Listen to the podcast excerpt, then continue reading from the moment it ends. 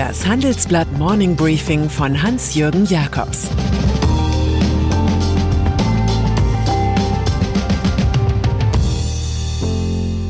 Guten Morgen allerseits. Heute ist Montag, der 19. Oktober. Und das sind heute unsere Themen. Acht Corona-Widersprüche. Diskussionen um CDU-Parteitag. China prophezeit 2% Wachstum. Corona-Pandemie. Das sind die Widersprüche unserer Zeit. Dass wir soziale Kontakte meiden, aber solidarisch sein sollen. Dass uns steigende Rekordzahlen bei Neuinfektionen nicht schrecken, weil wir ja besser testen. Dass Leichensäcke in Bergamo und New York uns berühren, Horrorstatistiken aus Frankreich und Großbritannien aber nicht. Dass die Freiheit des Einzelnen nicht länger endet, wo die Freiheit des anderen beginnt dass die Freiheit im Westen zum Risiko wird und die chinesische Unfreiheit zum Schutz, dass die meisten die Corona-Regeln einhalten, wir aber über jene reden, die das nicht tun, dass Krawalle bei Anti-Corona-Demonstrationen der neueste Kollateralschaden der Pandemie sind, dass wir uns auf Antigen-Schnelltests verlassen, die nicht halten, was sie versprechen. Christian Lindner. Beruhigend will in dieser Lage FDP-Chef Christian Lindner wirken. Er kritisiert, dass in der Corona-Krise allgemein nur auf Neuinfektionen geschaut wird, etliche Experten aber auch die Situation in den Arztpraxen und bei der stationären Versorgung in Spitälern berücksichtigt wissen wollen. Insofern rate ich zur Vorsicht, wir sollten aber auch nicht überdramatisieren, sagt der Liberale. Aus ihm spricht die Klugheit des Moments, der jedoch bei weiter exponentiell ansteigenden Infektionszahlen bald ein ganz anderer sein kann. Wer Frühindikatoren falsch deutet, muss sich über Spätindikatoren nicht wundern. Parteitag der CDU. Wenn wir ehrlich sind, ist das ganze Sommergerede vom New Normal längst Folklore, und die Gefahr ist groß, dass überforderte Gesundheitsämter trotz Bundeswehrhilfe in immer mehr rot eingefärbten Zonen Ansteckungsketten nicht mehr zurückverfolgen können. Veranstaltungen, wie wir sie kannten, bleiben für die nächsten Monate eine Illusion. Dies erkennt auch die allen Stürmen des Zeitgeists trotzende Regierungspartei CDU. In ihr mehren sich die Stimmen, den Krönungsbundesparteitag im Dezember mit 1001 Delegierten nicht als Live-Realereignis abzuhalten, sondern allenfalls virtuell. Ein Mitglied der Parteiführung sagt uns, es ist politisch nicht zu vermitteln, dass wir uns zu einem Parteitag treffen, während der Rest des Landes zu Hause bleiben muss. Die Republik stecke in der größten Krise seit ihrer Gründung, führt Fraktionschef Ralf Brinkhaus im Tagesspiegel aus. Unter den Top 5 unserer Agenda steht da nicht, wer Parteivorsitzender wird. Mein Fazit, so räumt man Themen ab und zerschlägt die Hoffnungen von Armin Laschet, Friedrich Merz, Norbert Röttgen oder Herrn X oder Frau Y schon bald zum neuen Chef der Christdemokraten zu werden. Musik in Zeiten von Corona. Wenn es um Corona geht, sind bisher jene Interessenvertreter, die am lautesten riefen und damit die Politik beeindrucken konnten, relativ gut weggekommen. Der Profifußball vorneweg. Von Kultur war viel weniger die Rede. Umso beeindruckender ist die Idee der in München lebenden Schwestern Anne Solveig-Weber und Alice Weber. Über ihren vor ein paar Monaten gegründeten Verein Coupon Concerts und ihre Plattform www.couponconcerts.com vermitteln sie für vergleichsweise niedriges Honorar Spitzenmusiker für Hauskonzerte. Schirmherr das Symphonieorchester des Bayerischen Rundfunks. Gestern Abend hörte ich die Geigerin und die Bratschistin in einem Salon Bach, Mozart und Bartok spielen.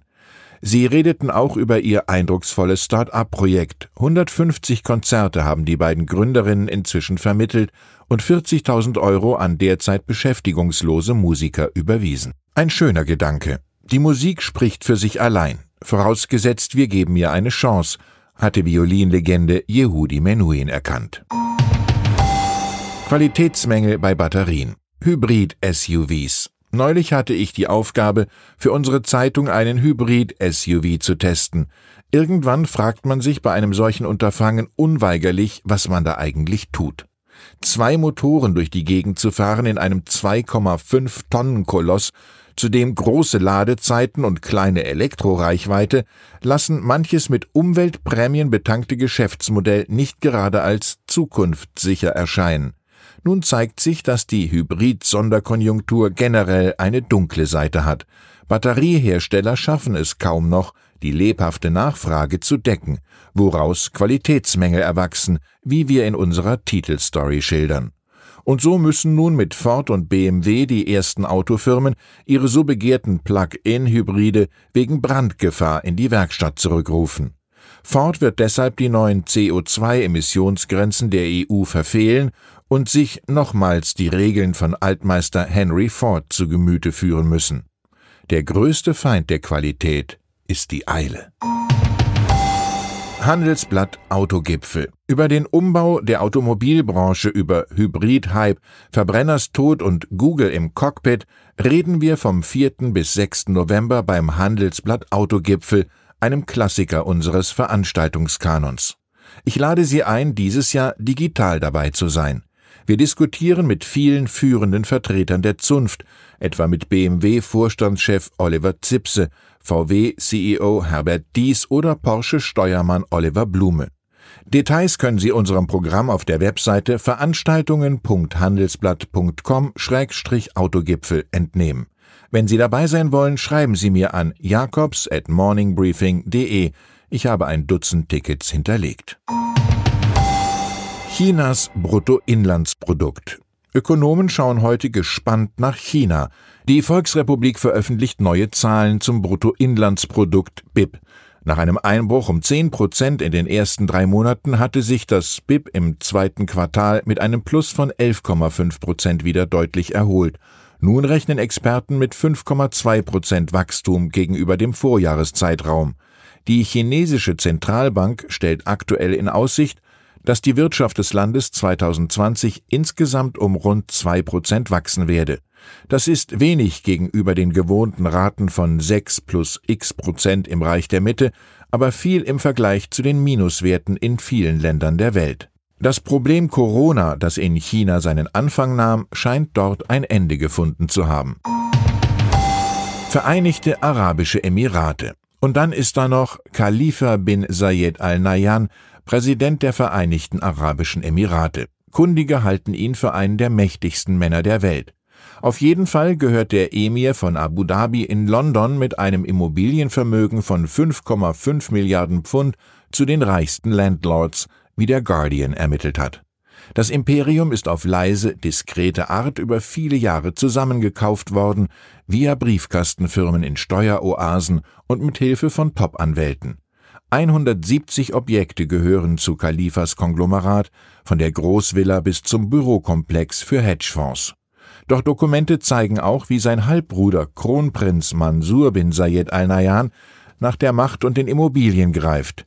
Der de facto Anführer der Vereinigten Emirate ist als Besitzer des Fußballclubs Manchester City in England bestens eingeführt.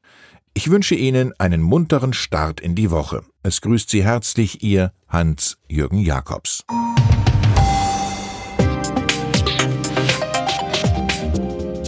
Ab 17.30 Uhr sprechen wir bei Handelsblatt Today über alle Themen, die die Finanzwelt bewegen. Ein Lebenswerk zu erhalten und seine Werte an künftige Generationen weiterzugeben, ist ein Herzenswunsch vieler Stifter.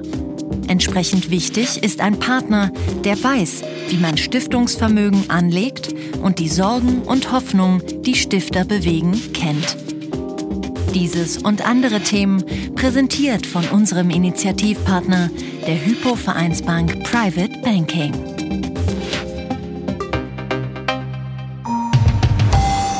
Das war das Handelsblatt Morning Briefing von Hans-Jürgen Jakobs, gesprochen von Peter Hofmann.